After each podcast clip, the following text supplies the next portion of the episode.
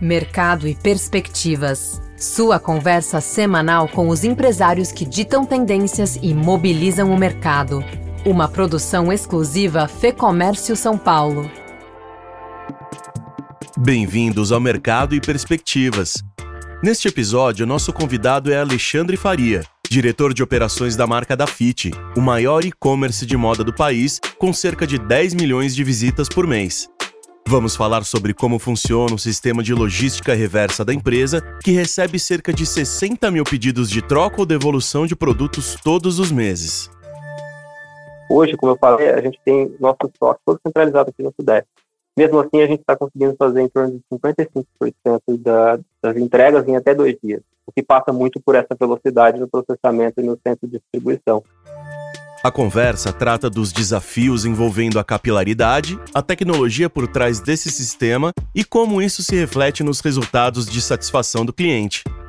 Seguimos então com Alexandre Faria, da Dafit, em mais este episódio do Mercado e Perspectivas.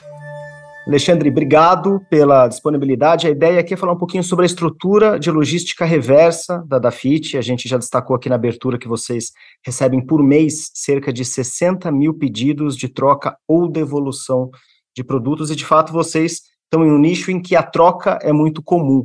Que soluções que vocês encontraram para contornar esse desafio, né? Que é um desafio de volume, eu imagino, sobretudo, né? Sim, sem dúvida. Para a gente é super relevante, né? Está em torno de 10% da, da revenda que acaba tendo alguma devolução. E a parte do nosso negócio, né? Natural, a pessoa pode não gostar, não caiu bem, né? Pode ser um tamanho também. Mas, enfim, é algo que é natural acontecer. E para a gente é importante fornecer uma, fornecer uma experiência para o consumidor que seja muito descomplicada, leve, para que ele confie né, no nosso processo e, e não seja uma barreira para a compra, né? Então, é, para atender bem esse consumidor, a gente oferece algumas alternativas. Então, primeiro, assim, né, até falando da entrega, a gente tem uma entrega nacional, temos alguns parceiros que fazem esse serviço de, de entrega. E no caso da devolução, a gente oferece como alternativa uma coleta em casa. Né? Isso é até algo que foi acelerado pela pandemia, a gente já tinha a intenção de oferecer, mas logo que iniciou a pandemia, a gente viu a necessidade e, e começou a prestar esse serviço, depois escalou, hoje a gente tem a presença nacional, qualquer lugar que a gente entrega um pedido, a gente também fornece o, o serviço de coleta em casa.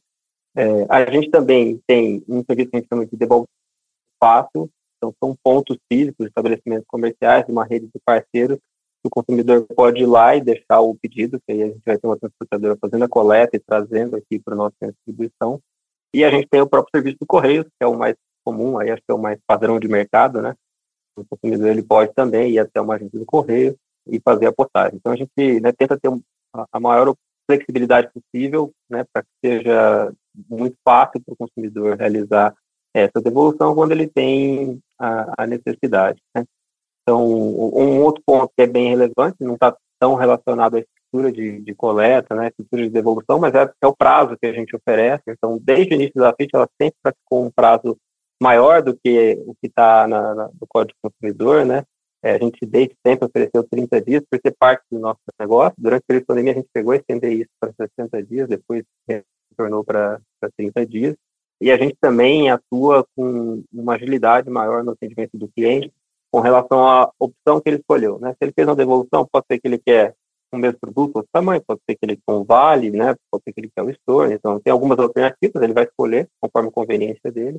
E também a gente trabalhou bastante para ter uma troca ah, mais ágil, a gente internamente até chama assim, para que isso não, não seja uma dor para o consumidor, porque muitas vezes acaba sendo, né? Ele paga no cartão até chegar esse produto no nosso CD, a gente fazer a avaliação, validar, a gente também é, criou um processo onde a gente consegue agilizar a partir do primeiro momento que a gente tem a, a certeza de que tipo, o produto já está em posse de algum parceiro nosso, a gente tem condição de já antecipar e fazer um atendimento mais rápido. Então, essas são algumas iniciativas que, que andam em conjunto, né? A gente estruturou o processo para poder atender o consumidor dessa forma, tendo segurança de que a gente vai realizar bem, de forma a diminuir o máximo que a gente conseguir o atrito, né? Uma experiência ruim porque isso é bastante importante aqui para a gente. Bacana, queria explorar alguns desses pontos. Você falou primeiro agora sobre a troca ágil, eu queria entender como que vocês conseguiram reduzir esse tempo, né? Como que foi, como que foram os mecanismos internos para vocês fazerem essa redução?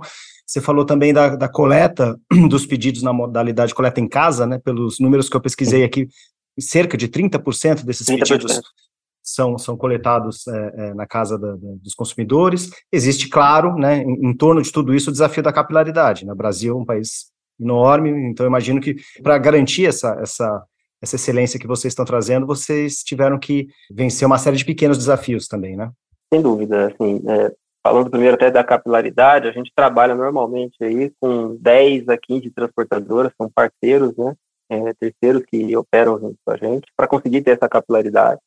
A gente tem parceiros que são regionalizados, especializados naquelas específicas áreas de atuação, e tem alguns que eles têm uma atuação mais abrangente, né, atuam né, em várias regiões do, do país, é, mas a gente acaba fazendo uma composição para conseguir ter essa capilaridade. Com relação ao número, sim, é 30%.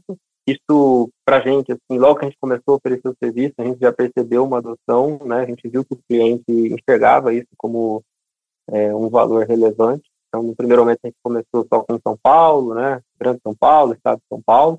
Depois a gente foi expandindo, a gente depende bastante aí dessa estrutura de parceiros, né?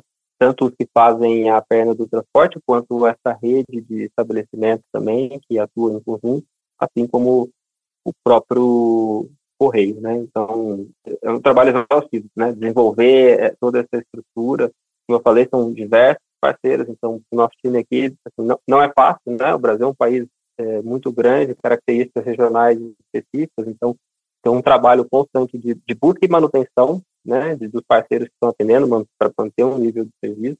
A gente de fato tem internamente uma estrutura aqui de controle, monitoramento de qualidade e constante busca aí de oportunidades e parceiros que possam nos atender. O padrão, ele, ele usualmente sempre foi o cliente fazer a devolução, né, o mais comum, postagem via correio, e somente após o pedido chegar no centro de distribuição da, da empresa que está vendendo, né, do varejista, ocorre a avaliação do pedido, então, sistemicamente, qual o motivo da devolução, tem um confronto, se está tudo é, correto, e já em posse desse produto, sendo reintegrado ao estoque, a empresa iria fazer o atendimento do cliente, né, com uma nova entrega, com estorno, seja lá o que for.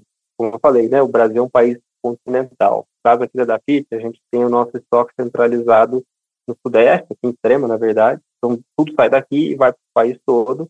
Falando de operação que é vendido e entregue da FIT, a gente tem os parceiros também, né, do Marketplace, que aí eles são em outros locais, mas a maioria está também aqui na região Sudeste. Então a gente naturalmente tem um prazo, né? Quando você pensa em regiões mais distantes como Norte, Nordeste, até mesmo Centro-Oeste, você tem um prazo aí de, de transporte que, que, é natural, né? Que ele vai ser mais longo.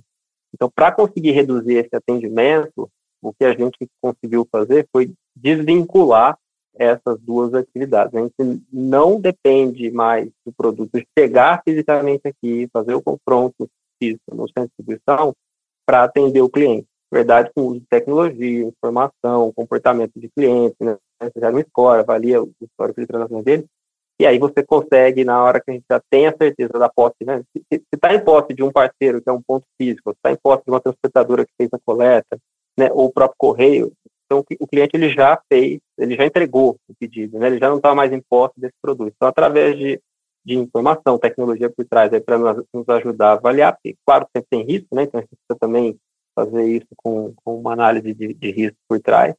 É, e aí a gente consegue já atender o consumidor, né? a gente consegue atender ele de uma maneira antecipada. Já pensou frequentar o ambiente que reúne outros empresários e líderes de mercado? Um lugar de troca de ideias e de conhecimento, com ferramentas de negócios e informações exclusivas para quem empreende? Quer saber mais? Confira agora o lab.fecomércio.com.br. Pois é, eu perguntaria como que a tecnologia, como que as inovações que vocês implementaram uh, uh, participam dessa cadeia. Eu sei que o centro de, de distribuição de vocês é o maior, né, da, da, do centro de distribuição de moda da América Latina, 77 mil metros quadrados, tem muita tecnologia por trás. Você teria mais algum ponto em relação à, à tecnologia que, que você possa compartilhar, Alexandre? Sim, é, até falando desse fluxo da reversa, né, integração de informação com os parceiros, né, pode parecer trivial, mas é algo super importante, então também uma constante evolução para ter a, a, informação o mais fluida possível, com a maior velocidade possível, e aí a gente consegue executar é, esse prazo melhor, né, para atender o cliente. Falando de distribuição, é, realmente, né, assim, a gente tem aqui uma solução de automação que chama AutoStore, que é super inovadora, assim, não tem ninguém no Brasil ou América Latina que tenha uma solução como a nossa. Na verdade, se você pegar no mundo, é, quando a gente fez o Go Live, o nosso AutoStore era o maior do mundo, é, tem, um, tem um, uma empresa nos Estados Unidos, um varejista também, uma marca que fez uma expansão de operação e aí nos passou, mas somos o segundo, então é uma solução muito grande, temos quase 300 robôs, mais 450 mil caixas, né? E é uma solução que nos ajuda muito a gerar velocidade, tem contribuído muito para os resultados que a gente tem atingido, né? Hoje, como eu falei, a gente tem nosso estoque todo centralizado aqui no Sudeste.